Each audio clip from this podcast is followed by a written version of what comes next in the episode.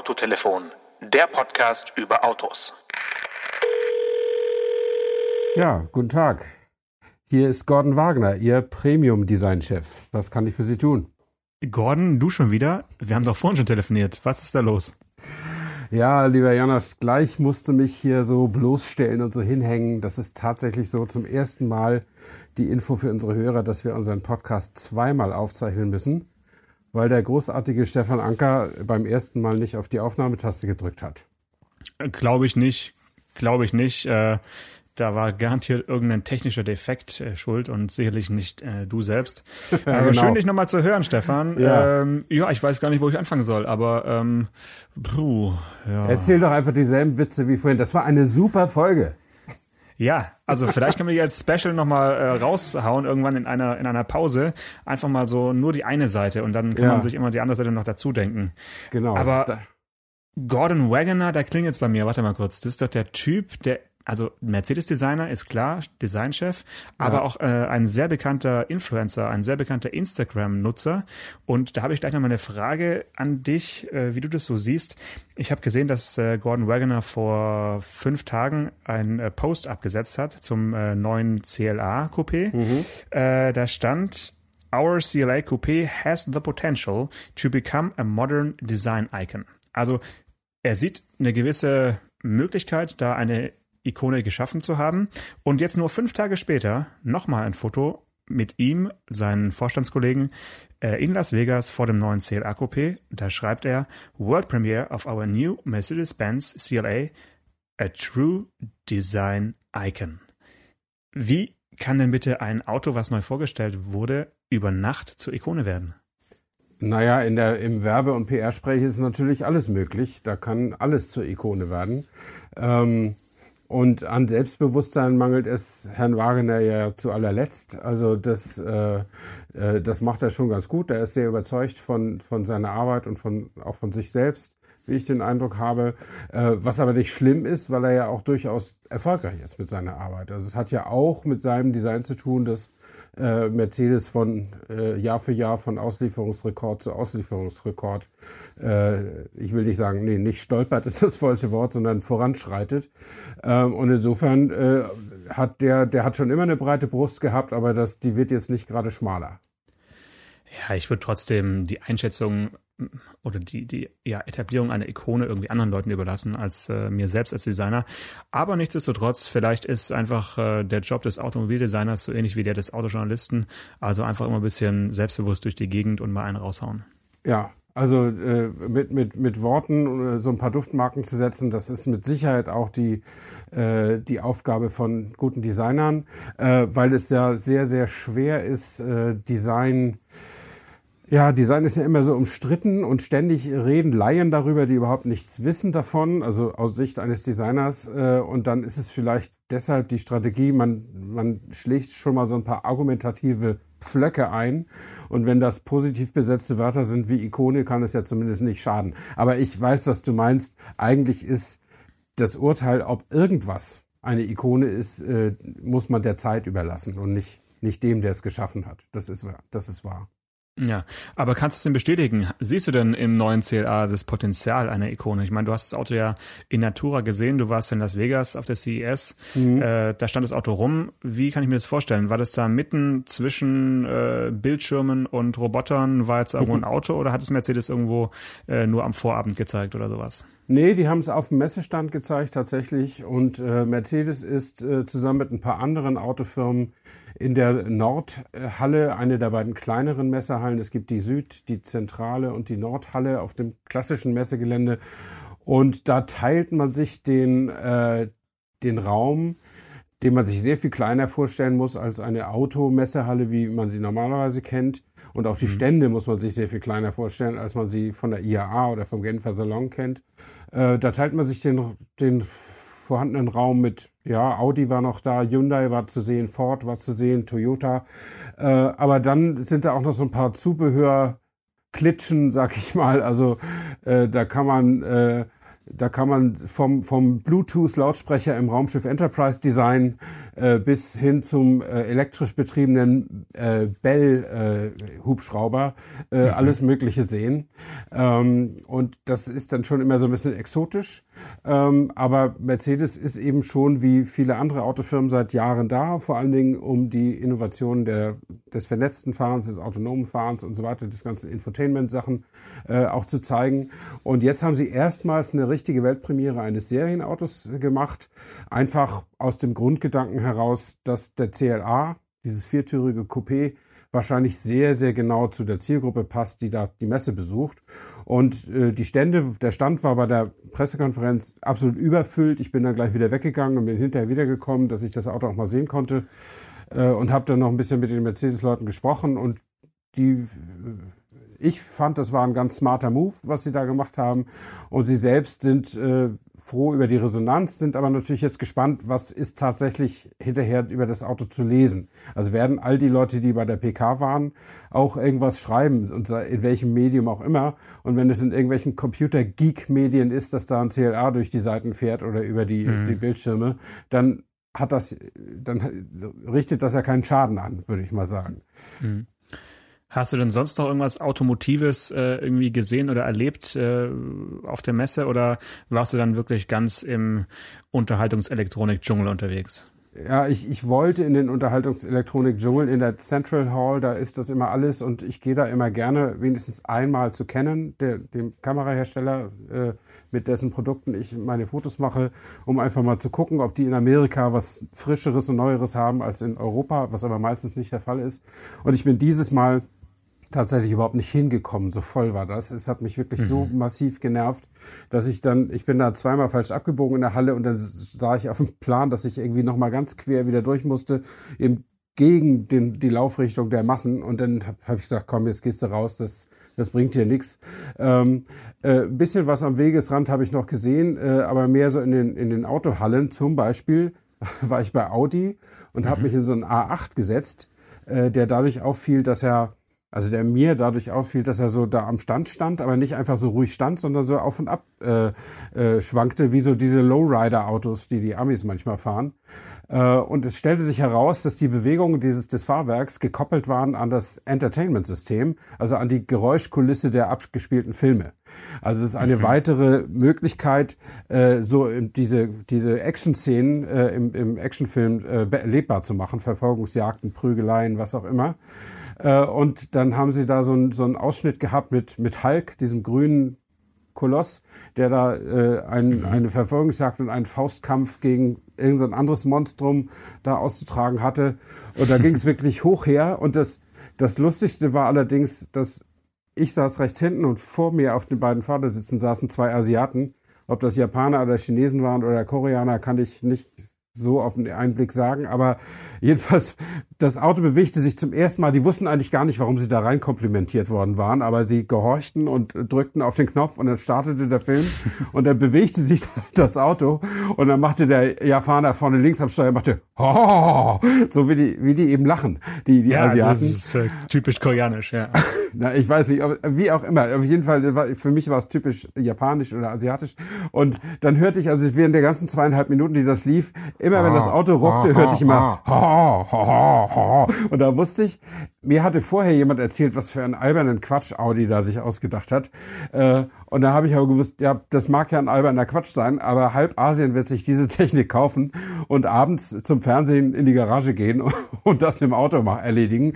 Und wahrscheinlich wird irgendwann auch noch die Pornofilmindustrie darauf kommen, die Tonspuren damit äh, zu unterlegen. Und dann geht's richtig rund in asiatischen, auf asiatischen Rücksitzbänken. Ja, da bin ich ja mal gespannt, wie die ganzen Chauffeure dann vor den Casinos da stehen und auf ihre, auf ihre Chefs warten. Okay, aber das ist, scheint ein neuer Trend zu sein, so äh, Autos oder sag ich mal vermeintlich seriöse Autos zu Lowridern zu machen. Hat ja Mercedes mit dem GLE auch kürzlich gezeigt. Äh, ja. Die haben es ja wirklich auf die Spitze getrieben und das Auto mhm. da rumhüpfen lassen. Ja gut, wenn man irgendwie dadurch jetzt auf sich aufmerksam machen möchte, warum nicht? Wenn es Spaß macht äh, und vielleicht äh, dem, dem Rücken gut tut, ist doch ist doch eine schöne Sache. Äh, aber Audi hat das Ganze ja auch noch andersrum gezeigt, ne? So mit irgendwelchen 3D-Brillen oder, oder Virtual Reality-Brillen, die man sich aufsetzt und dann äh, werden die Bewegungen des Autos, wenn es auch fährt, äh, quasi genutzt, um dann die grafischen Darstellungen in diesen Brillen äh, zu verändern. Hast du es auch ausprobiert oder? Äh, nee, war die das Schlange ich zu nicht. lang? Da, da war die Schlange zu lang, das habe ich nicht ausprobiert und da dachte ich, das kannst du schon auch irgendwann mal sehen. Das sind auch so Sachen, die mich nicht so wahnsinnig interessieren. Also ich finde, dass das Leben unter einer Virtual Reality Brille ist für mich nicht so erstrebenswert. Also ich gucke dann lieber wirklich aus dem Fenster. Äh, ich äh, gucke mir das manchmal, ich benutze manchmal solche Brillen, wenn, wenn man in der Autoindustrie kriegt man die manchmal bei so Terminen aufgesetzt, dann kann man irgendwelche Konstruktionsskizzen begehen sozusagen und sie genauer sich ansehen. Das ist dann schon mal auch ganz erkenntnisfördernd. Aber ich bin eigentlich immer wieder froh, wenn ich wenn ich in der wirklichen Welt wieder bin ähm, und äh, fühle mich auch latent immer so ein bisschen hilflos und bedroht, wenn ich unter so einer Brille äh, stecke, weil man ja überhaupt nicht mitkriegt, was sonst um einen rum äh, passiert. Ja, du bist völlig abgetaucht, klar. Ja, genau. genau. Ich trage zum Beispiel auch nicht so super gerne geschlossene Kopfhörer. Äh, die sind zwar vom Sound ziemlich überzeugend, aber du kriegst einfach nicht mit, äh, ob sich von schräg hinten jemand nähert oder so. Ja? Und das, das macht mich äh, unruhig. Das, das, äh, das will ich nicht. Äh, deswegen mhm. äh, höre ich wenig Kopfhörer und wenn, dann trage ich halt offene oder diese Ohrstöpsel. Okay. Also das heißt, die beiden Funktionen, die jetzt bei Audi da gezeigt wurden, sind ja für mich so ein bisschen sinnbildlich für die äh, Neuigkeiten oder, oder Neuheiten der CES. Sind halt so schöne Gadgets, ein bisschen würde ich mal so als Spielerei irgendwie abtun. Aber gab es auch irgendwas, wo du sagst, ja, hier wird Sinn gestiftet, hier äh, wird wirklich was gezeigt, was einem das Leben mh, hm, nicht nur irgendwie kurzweiliger macht, sondern auch irgendwie was ein bisschen voranbringt? Oder gab es da nicht so viel? Naja, das ist, das ist schwer zu sagen. Ich meine, so das zentrale Thema für, für uns Autojournalisten ist ja immer das autonome Fahren, äh, was da auf der CES deutlich größer gespielt wird als auf anderen Automessen. Ähm, aber das geht natürlich nicht so in Riesenschritten weiter. Also ich kann mich erinnern, dass ich vor fünf oder sechs Jahren zum ersten Mal auf der CES war. Da habe ich die erste äh, autonome Demonstration, habe ich glaube ich letzte Woche schon erzählt, mit Audi mitgemacht da auf der Straße. Äh, mhm. Und seitdem sind jetzt sechs oder fünf Jahre vergangen und es fahren immer noch keine autonomen Autos auf der Straße rum. Ähm, und äh, ja, die Erkenntnis setzt sich inzwischen durch, dass die Industrie ein bisschen weiter ist als die Politik. Äh, das ist ja auch bei Audi ganz signifikant. Die haben mit den, den A8 am Start, den man mit Level 3 Autonomie fahren könnte. Haben wir, glaube ich, auch schon letzte Woche drüber gesprochen, aber er darf halt noch nicht. Äh, und äh, was ich bei ZF da gesehen habe, waren eben Steuerplatinen, die Level 4, Level 5 beherrschen. Mhm. Ähm, wenn jemand ein Auto drumherum bauen würde und wenn die Politik das zulassen würde. Also die Industrie ist eigentlich soweit, braucht natürlich noch die ganzen Testverfahren und so weiter. Aber es ist eben noch nicht da, das Auto, das sagt, hier, zack, das geht und du kannst dich auf jeden Fall darauf verlassen. Äh, bei Tag, bei Nacht, bei Regen, bei Schnee, immer und immer sicher. Äh, ja, das haben wir ja letztes Mal auch nicht so richtig äh, bis zu Ende gedacht, ne? Weil ähm, also ich war jetzt äh, vergangene Woche äh, in den Alpen unterwegs und habe mhm. die Alpen von Süd nach Nord zurück äh, durchquert, also äh, diesmal über den Brenner ja. Und da war dann wirklich so die, die Wetterscheide am, am Brennerpass. Äh, südlich war es äh, wunderbar klar, zwar kalt, aber sonnig, kein bisschen mhm. Schnee. Und dann plötzlich war richtig dicke Schneedecke. Ich meine, die äh, Schneekatastrophen hat es ja in den letzten Tagen in den Nachrichten überall gesehen. Da bin ich quasi durchgefahren und ähm, die Straßen waren geräumt größtenteils, mhm. aber äh, nach dem Arlberg-Tunnel war dann so mal 20 Kilometer bisschen äh, starker Verkehr, so ein bisschen gestaut und dann ist der Schnee halt liegen geblieben, es hat also mhm. stark geschneit. Und zack, gab es eine geschlossene Schneedecke. Und in dem Moment habe ich mir halt gedacht, äh, autonomes Fahren, schön und gut, aber es ist und bleibt eine äh, Schönwettertechnologie. Äh, das äh, erklärt vielleicht, warum solche Geschichten immer ganz gerne mal in Las Vegas oder auch in Kalifornien gezeigt werden mhm. und jetzt halt nicht äh, zwischen Innsbruck und Bregenz. Ja, naja, ich meine, zum, das, das, zum Testen äh, würde ich ja auch zugestehen, dass man es erstmal da macht, wo es besser funktioniert und dann sich später den, den schwierigen Fällen zuwendet. Äh, aber Tatsache ist natürlich, wenn du kannst die besten Kameras haben, wenn da ein Schneematschklumpen drauf, drauf liegt, dann sehen die nichts. Ne?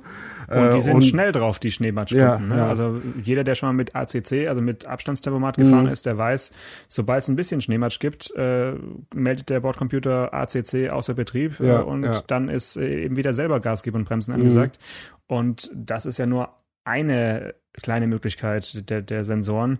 Ähm, Kameras und äh, ja, die können eben genauso also optisch sehr, sehr gut arbeiten, aber eben nur unter optimalen Bedingungen. Und äh, das menschliche ja. Auge äh, mit Scheibenwischer und Co. und irgendwie mit Mitdenken äh, kann eben dafür sorgen, dass wir auch über eine geschlossene Schneedecke einigermaßen dreispurig auf einer Autobahn in der Kolonne äh, vor, vor und mhm. hintereinander herfahren. Hm?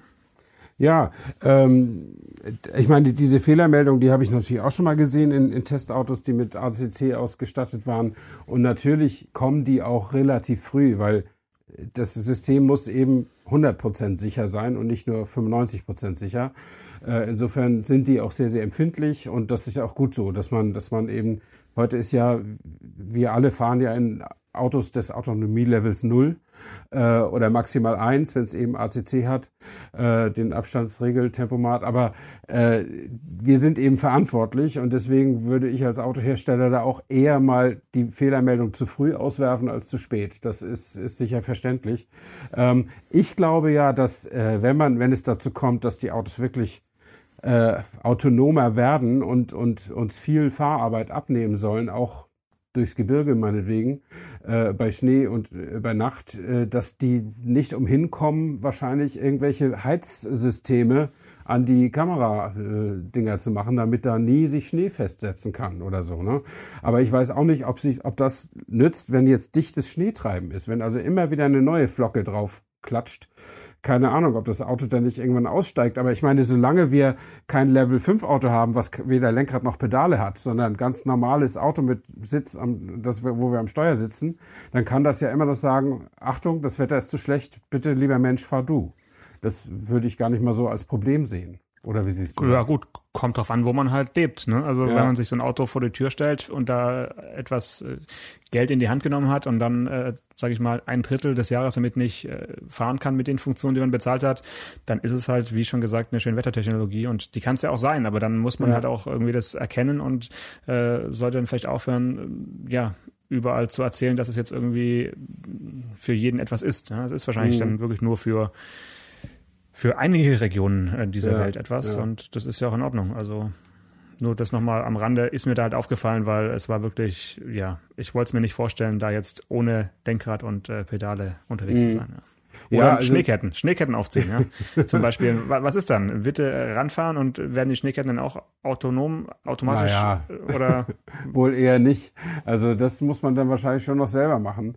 Aber weißt du, äh, was, was glaubst du denn, warum ist die Autoindustrie so erpicht darauf, automatisch fahrende Autos zu bauen? Äh, da würde ich sagen, es ist ein betriebswirtschaftlicher Grund das ist einfach äh, ein Mehrwert, eine Wertschöpfung, die man natürlich gerne dem Kunden verkaufen möchte.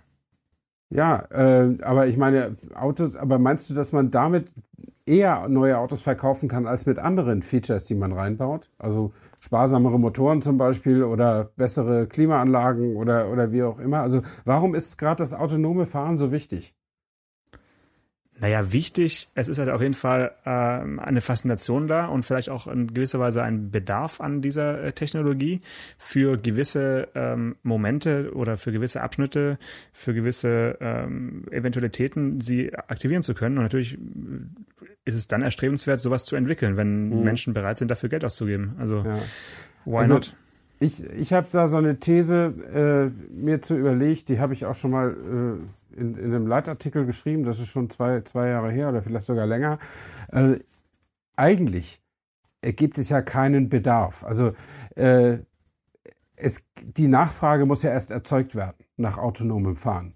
Ähm, das ist erst, das ist angebotsgetrieben, diese Geschichte. Also man, man baut das erst hin und dann versucht man es den Leuten schmackhaft zu machen. So ist es ja mit vielen Sachen und das ist ja auch nicht schlimm. Irgendwann ergibt sich vielleicht auch eine Nachfrage. Aber das automatisierte Fahren oder das autonome Fahren hat natürlich noch einen sehr erwünschten Nebeneffekt. Man kann damit Verkehrsströme, große Pendlerströme sehr viel effektiver, platzsparender und sicherer fahren lassen. Und damit äh, kann man äh, glaube ich, äh, noch weitergehenden Fahrverboten ausweichen. Oder man kann damit auch sicherstellen, dass die Leute weiterhin attraktiv finden, alleine in einem Auto zu sitzen, statt zusammen in einer U-Bahn. Ähm, ich glaube, dass automatisiertes Fahren in der Zukunft, wenn wir jetzt in 10, 20 Jahren rechnen, dass es einfach total notwendig dafür ist, dass man überhaupt noch Autos in so großen Stückzahlen verkaufen kann und darf, äh, wie, das, wie man das heute gewohnt ist. Und ich glaube, es ist einfach eine Maßnahme zur Zukunftssicherung der Autoindustrie. Also so, eine Art Überlebens, Überlebensstrategie der Autoindustrie. Also ich glaube, dass das dahinter steckt. Also ich habe mhm. diesen Leitartikel mal geschrieben und er ist von niemandem widersprochen worden. Das kann aber auch sein, äh, dass es ihn einfach niemand gelesen hat. Ähm, war einfach zu absurd wahrscheinlich. oder zu absurd war. Ähm, aber ich habe, muss ich gestehen, auch noch nie mit jemandem von, von der Industrie diese Thesen erörtert. Ähm, das würde ich gerne mal, vielleicht kommt das ja auch nochmal dazu. Ähm, aber ich glaube, es ist einfach eine notwendige Folge. Ich meine, wenn, wenn wirklich alle, das wird ja eine lange Übergangszeit brauchen, bis alle Autos autonom fahren, aber nehmen wir mal an, das ist so, 2040 oder sowas. Äh, wenn alle autonom fahren und alle absolut safe sind im Bremsen und so weiter, was meinst du, wie dicht du die Abstände machen kannst? Die fahren, die fahren im Meterabstand hintereinander her mit 50, 60, 70. Weil sobald das eine Auto Auto bremst, bremst das andere sofort auch nach einer Hundertstel Sekunde oder so. Das, das passt alles, ja. Und das könnten Menschen ja niemals machen ähm, oder nie beherrschen. Und so kann man also die Verkehrsströme, man kriegt viel mehr Autos zwischen in einer Grünphase durch, zum Beispiel. Äh, und äh, natürlich ist auch alles streng limitiert, was das, was das Tempo angeht. Ist ja logisch. Ich meine, ein autonomes Auto hält sich an die Verkehrsregeln. Ein autonomes Auto wird niemals, so wie wir, nochmal eben 10% drüber fahren. 55, 56 in der Stadt oder 60 vielleicht, so nach Tacho. Das machen die mhm. nicht, weil mhm. ja die Hersteller haften müssen. Und äh, deswegen programmieren die die auf 50. Ja? Ähm, und so wird alles langsamer und sicherer sein. Die Unfallzahlen in den entwickelten Ländern werden äh, deutlich noch mal nach unten gehen und vielleicht kann man das auch koppeln mit noch effizienteren Motoren, die nicht mehr so, so einen großen Drehzahlbereich brauchen oder eben Elektromotoren sowieso, die können ja eh so laufen wie eine Nähmaschine. Äh, und dann kann man sagen, guck mal, wir haben alles getan für Sicherheit, für Umweltfreundlichkeit, also erlaubt uns weiterhin unser Geschäft. Und so wird es auch kommen. Ja, das ist, äh, klingt auf jeden, Fall plausibel. Ähm, vielleicht kann man die These natürlich auch gerade mit dem lokal emissionsfreien Motor könnte man sie auch genauso bauen ähm, und das geht wahrscheinlich Hand in Hand. Ähm, nur so, ja, nur so ist es vielleicht möglich, 2040 auch noch Autos in großer Stückzahl zu verkaufen. Aber ja, finde ich, äh, finde ich interessant. Muss ich nochmal zwei, drei Nächte drüber schlafen und dann äh, werde ich nochmal vielleicht noch, noch zur Gegenrede ausholen. Genau. Ruf mich gerne wieder an. Äh, ja, äh, wir wollten noch eine Sache besprechen. Das, das weiß ich noch. Äh, das, das ist jetzt der Vorteil, wenn man deinen Podcast ein zweites Mal aufnimmt. Das haben wir nämlich beim ersten Mal vergessen.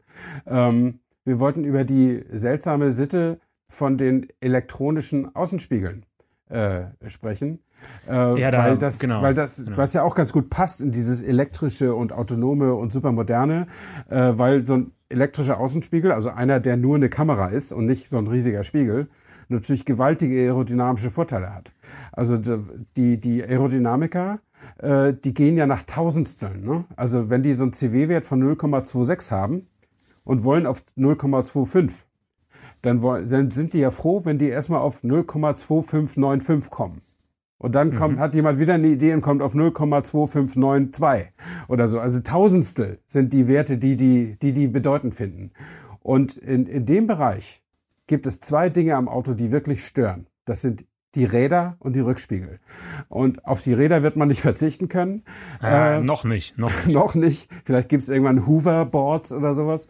Ähm, aber auf die Außenspiegel kann man natürlich verzichten, weil man Kamera da einbauen kann. Und dann hat man also, äh, dann hat man nur so kleine, kleine Mäuseöhrchen an den, an den A-Säulen, äh, die wesentlich weniger Windwiderstand hat und innen drin hast du einen Monitor. Du klingst für mich gerade irgendwie wie Ferdinand Pirch, muss ich sagen. Ähm, Ferdinand Pirch war ja als Audi-Chef einer derjenigen, die wirklich bis zuletzt, also glaube ich bis zum letzten Tag, bevor das Gesetz kam, dass man als Neuwagen zwei Außenspiegel brauchte, hatte darauf bestanden, dass die Audi-Modelle nur einen Außenspiegel bekommen, nämlich nur links. Weil es sportlicher äh, ist. Und Oder der rechte warum? wurde weggelassen. Nee, aus aerodynamischen Gründen. Er hat gesagt, so. natürlich, wenn wir rechts keinen brauchen, dann bauen mhm. wir auch keinen dran.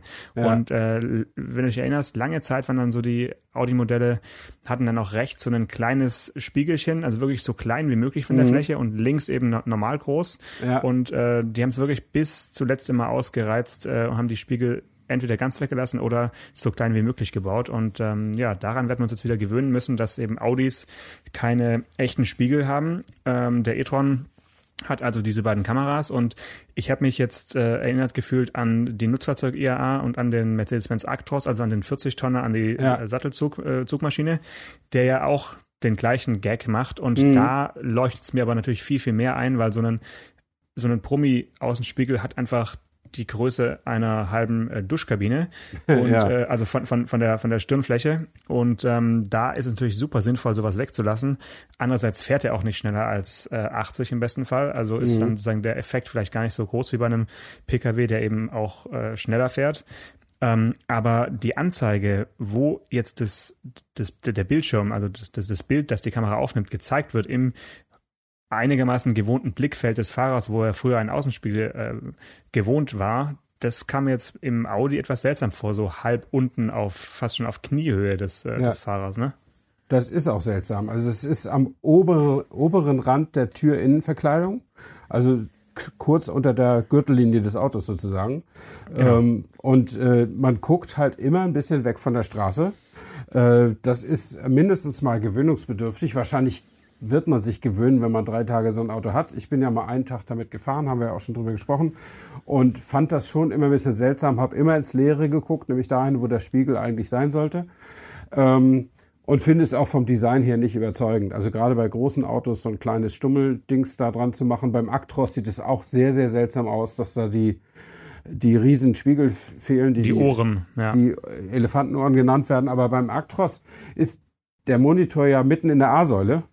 Ja, da ist genug Platz. Genau, der ist Riesenblatt. Der muss nicht mal verstellbar sein, weil jeder den sehen kann. Und äh, das ist, das ist, da hat man, glaube ich, überhaupt kein Problem, weil selbst wenn man noch zum Spiegel hin sich wenden will, unterwegs muss man ja am Monitor vorbei und sieht dann schon, was man sehen will. Äh, während man bei dem Audi äh, ja, da sieht man ins Leere und dann sagt man, ach ja, ich muss einen Tick nach unten gucken. Und dann guckt man nach unten und in dem Moment sicher äh, mal eine kleine halbe Sekunde äh, weg von der Straße. Also man hat die Straße dann nur noch im Augenwinkel, während man sonst ja die Straße quasi im Blick hat und mit dem Augenwinkel oder so mit so einem leichten Seitenblick den Spiegel kontrolliert. Ähm, das ist dann schon noch mal ein bisschen was anderes, aber offensichtlich ist es zulässig. Ähm, ich weiß gar nicht, ob in jedem Land, aber äh, es ist beim e-tron ja auch nicht serienmäßig, sondern kostet Aufpreis, ich glaube 1800 Euro. Ähm, oh, okay. Und man kann den eben auch so haben, aber es ist dann eben sicher nochmal durch die aerodynamischen Vorteile sicher nochmal für 20 Kilometer Reichweite gut oder so, dass da, äh, dass da eben diese Spiegel jetzt so klein sind. Bei Vollgas natürlich, ja, bei Vollgas. Ja, wie auch immer. Äh, in, äh, ja, also aerodynamische äh, Vorteile wirken sich ja aus bei höheren Geschwindigkeiten mehr als, als in der Stadt. Genau wo das Gewicht dann mehr zählt. Ne? Aber ja, wahrscheinlich im Normverbrauch, keine Ahnung, 10, 20 Kilometer würde ich schätzen, äh, bringt das. Weil tatsächlich äh, bringen so Rückspiegel ja oder nein, äh, so bringt die Aerodynamiker deutlich mehr als ein Tausendstel voran. Äh, ich weiß jetzt nicht wie viel, aber es ist bedeutend. Und insofern äh, versuchen die immer irgendwas zu machen. Und ich meine, auch bei den Autos, die noch Rückspiegel haben, das sind ja die meisten, äh, sind also gerade so in der Sportwagen oder in der Premium-Klasse sind sehr, sehr schöne äh, Rückspiegelgehäuse inzwischen entstanden, auch durch die aerodynamischen Erfordernisse. Die sehen dann eben, die sind sehr windschnittig und sehen trotzdem toll aus, finde ich, bei vielen Autos. Ja, also tropfenförmiger, ne? Also viel, viel bulliger, kugeliger, als man es vielleicht ja. äh, sich so mhm. vorstellen würde oder als man von, von früher äh, kannte, als einfach so kleine Ausstellspiegel eben waren. Ja, ja genau. Aber ich halte es trotzdem für eine, äh, ja, wirklich so eine Brückentechnologie, jetzt auch noch an an Elektroautos irgendwelche Kamera und Bildschirme äh, hinzuentwickeln, weil das soll, soll ja möglichst bald sowieso autonom fahren, dann brauche ich auch an den Stellen eigentlich keine Bildschirme mehr. Das heißt, Kamera vielleicht schon noch und wenn ich dann irgendwie schauen möchte, kann ich es mir irgendwo einblenden, aber jetzt sich da eine passende Stelle zu überlegen im Auto, einen Einbauort, der möglichst äh, schön ins Interieur passt, mhm. ja, ist wahrscheinlich relativ äh, kurzlebig, diese, ja. diese Technologie, vermute ich jetzt einfach mal. Ja, naja, ich weiß nicht. Also ich meine, keine Rückspiegel brauchst du ja wirklich nur in Level 5 Autos, die auch keine Pedale und kein Lenkrad haben. Äh, sobald das Auto irgendwie noch technisch in der Lage ist, den Fahrer um Hilfe zu bitten oder ihn sogar aufzufordern, was zu tun, braucht er auch einen Rückspiegel. Und insofern wird es, glaube ich, noch ein bisschen dauern, bis wir auf Rückspiegel oder Monitore im, im Auto verzichten können. Also Monitore, die nach hinten, den, den Blick nach hinten anzeigen. Und ich persönlich, also ich bin ja echt Technikfreund und ich finde das auch toll, was die alles machen. Aber also, ob ich in meinem Leben noch das Vertrauensgefühl äh, zu einem Level 5 aufbauen werde können. Vielleicht, wenn ich irgendwann 80 bin und sowieso noch am Rollator nur noch rumklappere ähm, und, und äh, anders gar nicht mehr fahren könnte, würde ich es vielleicht machen. Äh, und dann würde ich denken, mein Leben ist ja sowieso bald zu Ende. Wenn der jetzt gegen Baum knallt, ist es vielleicht nicht mehr so schlimm. Aber es ist äh, schwierig zu sagen äh, und für mich aus heutiger Sicht eigentlich völlig unvorstellbar, mich äh, von einer Maschine fahren zu lassen. Ja, da kann ich mich auch äh, auf jeden Fall anschließen. Das sehe ich schon, sehe ich ganz ähnlich. Äh, ich weiß auch nicht genau, ja, wo wirklich die nächste Möglichkeit sein wird, mich mal irgendwo autonom fahren zu lassen. Bin ich gespannt. Also wenn es wirklich mal außerhalb eines Testgeländes oder einer eines Testbetriebs mhm. sein wird. Ich tippe mal auf so einen von dir angesprochenen letzte Woche so, so einen People Mover, so irgendein so Kleinbus, ja. der dann da so langsam ich mein, durch irgendeine die, Altstadt gondelt. Ja die People Mover dieser Welt, die wir kennen auf Flughäfen, Frankfurt oder auch in Amerika viel, wenn es zwischen Terminalgebäuden wechselt, die sind alle fahrerlos. Die sind zwar an Schienen gebunden, aber die können ja auch mit dem äh, People Mover, der von vorne kommt, zusammenstoßen. Und da haben wir aber auch großes Vertrauen, dass sie es nicht tun. Oder wenn wir im Flugzeug sitzen, das, also bis auf Start und den letzten Moment der Landung ist das praktisch alles Autopilot. Ähm, mhm. Das ist auch eine riesen autonome Maschine, was auch viel, viel leichter ist, wie alle Ingenieure sagen, ein Flugzeug autonom fliegen zu lassen, weil da nicht so viel Verkehr ist da oben. Und genau. äh, der Verkehr wird ja von unten geregelt, dass jedes Flugzeug seine eigene Flugfläche und Flughöhe und was weiß ich nicht alles hat. Ähm, insofern ist das ja die Herausforderung technischer Art an Sensorik und Steuerung ist wesentlich geringer als bei Automobilen, die sich durch die Rush Hour kämpfen müssen äh, oder zwischen zwei Städten dann nochmal eine Autobahn bewältigen oder vielleicht nochmal eine Umleitung auf der Landstraße bei Regen oder was weiß ich. Äh, das interessiert so ein Flugzeug ja alles gar nicht. Äh, aber das sind auch quasi autonome Maschinen wo die Piloten dann halt dran sitzen, äh, damit sie das sicher landen können, falls da mal irgendwas nicht so läuft, wie es laufen sollte. Aber den, das ganze Einschwenken auf die Landebahn, also was ich immer an der, an der, an der Luftfahrt am faszinierendsten finde, ist, dass die Dinger zehn Stunden in der Luft sind, immer ab und zu mal den Kurs ändern, das merkt man ja auch als Passagier, dann äh, kippt es mal nach links, kippt es mal nach rechts mhm. und irgendwann nach zehn Stunden liegt die Landebahn genau vor der Nase des, der, der, der, Maschine. Das finde ich absolut ja. faszinierend. Ähm, und äh, ich glaube, das, das Flugzeug könnte theoretisch sogar auch noch alleine aufsetzen. Ich bin aber ziemlich ja. sicher, dass das die Piloten machen. Ähm, aber alles andere, also vom Abheben, also nach, vom Einfahren des Fahrwerks bis dahin, dass er die Landebahn findet, kann der Vogel eigentlich alleine machen. Und äh, macht er sicher zu 90 Prozent auch. Die Piloten sitzen da nur und überwachen das Ganze. Was ich, ich will das auch nicht kleinreden. Das ist ein wichtiger Beruf. Äh, aber ich will nur sagen, wir vertrauen uns dieser Technik auch schon an. Äh, warum sollen wir uns nicht so, einem simplen, so einem simplen Auto anvertrauen? Aber ich hätte da eben aus heutiger Sicht noch so eine gewisse Hemmung. Äh, aber mit Sicherheit bin ich auch der erste Journalist, der hier schreit, wenn es heißt, wer möchte den ersten Level 5 Test machen? Also bin Einmal ich sofort um dabei. Welt. Nein, nicht Stefan ja. Anker fährt um die Welt, autonom. Genau. Mo Moskau, Peking, aut autonom. Äh, nee, aber das, das will ich natürlich sofort mitmachen, weil ich das irgendwie toll finde, so als, als Technik. Aber äh, ob ich wirklich sagen würde, Schatz, ich lasse mich jetzt zur Arbeit fahren, äh, habe ich so mental noch meine Schwierigkeiten mit. Jo, Stefan, und jetzt noch zum Feierabend eine Runde Star Trek gucken, oder? ja, genau. Da ist natürlich ganz super. Da kann man mit dem Computer notfalls auch noch reden, wenn er was falsch gemacht hat. Äh, und er entschuldigt sich. Nee, entschuldigen tut sich ja nicht der Star Trek Computer. Das entschuldigen tat sich dieser verschlagene Kerl aus äh, Odyssee im Weltraum, oder? Herr. Hören Sie mehr dazu in der Extra-Folge Stefan Anker erklärt die Geheimnisse der Roboter. Ja, genau. Sehr ähm, schön. Sehr schön. So ist es. Ich finde, ich finde, äh, dafür, dass wir schon zum zweiten Mal telefoniert haben, äh, war das doch wunderbar. Ich habe noch viel Neues erfahren von dir. Das äh, finde ich besonders schön.